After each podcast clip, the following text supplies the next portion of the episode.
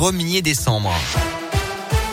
Et à la une de l'actualité ce matin, la situation sanitaire concernant la Covid est en train de s'aggraver en France depuis quelques jours, a déclaré hier le ministre de la Santé Olivier Véran.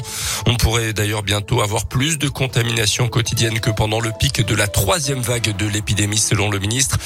47 000 nouveaux cas de Covid ont été enregistrés ces dernières 24 heures en France. Un peu plus de 10 000 personnes sont actuellement à l'hôpital. Un portique de la 40 dans l'Ain heurté par un poids lourd dans la nuit de dimanche à lundi selon le progrès. Le portique en question empêchait les camions trop hauts d'emprunter l'autoroute en direction du col de Seigne à cause des fortes chutes de neige en cours dimanche soir.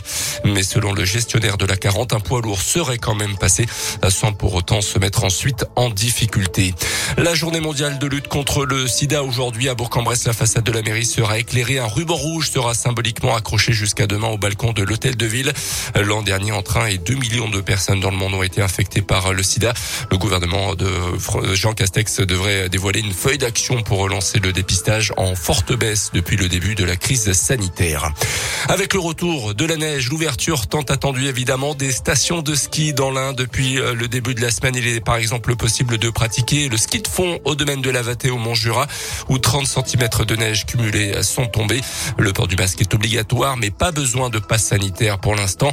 Euh, du côté du Haut-Budget, même s'il est en accès libre depuis hier, le site de la Praille sur le plateau d'Hauteville ouvre officiellement ses portes aujourd'hui. Un atelier est de l'Office de tourisme du Haut-Budget. Le damage a débuté depuis euh, lundi. Euh, donc euh, le domaine sera ouvert officiellement ce mercredi avec les 53 km de pistes quatre vertes, une bleue, deux rouges, une noire, y compris les pistes raquettes. Donc les pistes raquettes sont praticables. Il y a cinq itinéraires qui font entre 3,5 et 6,5 km. La, la, piste de luge de la Praille, qui est sécurisée, est, est prête à accueillir euh, toutes les familles. Il fait beau, le soleil est au rendez-vous, euh, la neige, profitons-en tant que tant qu'on peut. Le site de ski alpin de Terre Ronde est envisagé, envisagé ce week-end, mais le pass sanitaire sera obligatoire pour accéder aux remontées mécaniques. À retenir également aujourd'hui les débuts agités du candidat Zemmour à la présidentielle. Il était hier soir l'invité du 20h TF1. Il n'a visiblement pas apprécié du tout les questions posées par le présentateur Gilles Boulot. Il a évoqué une interview de procureur, une escroquerie intellectuelle, accusant le journaliste de, je cite, d'avoir voulu faire son malin. Il l'aurait d'ailleurs insulté en coulisses. Le début du vote des militants les républicains pour désigner leur candidat. Hier soir se tenait le dernier débat. Un peu moins de 140 000 adhérents vont pouvoir se prononcer d'ici samedi. Et puis en rugby, deux joueurs du Loup à l'USB, c'est en tout cas le rêve des dirigeants bressants.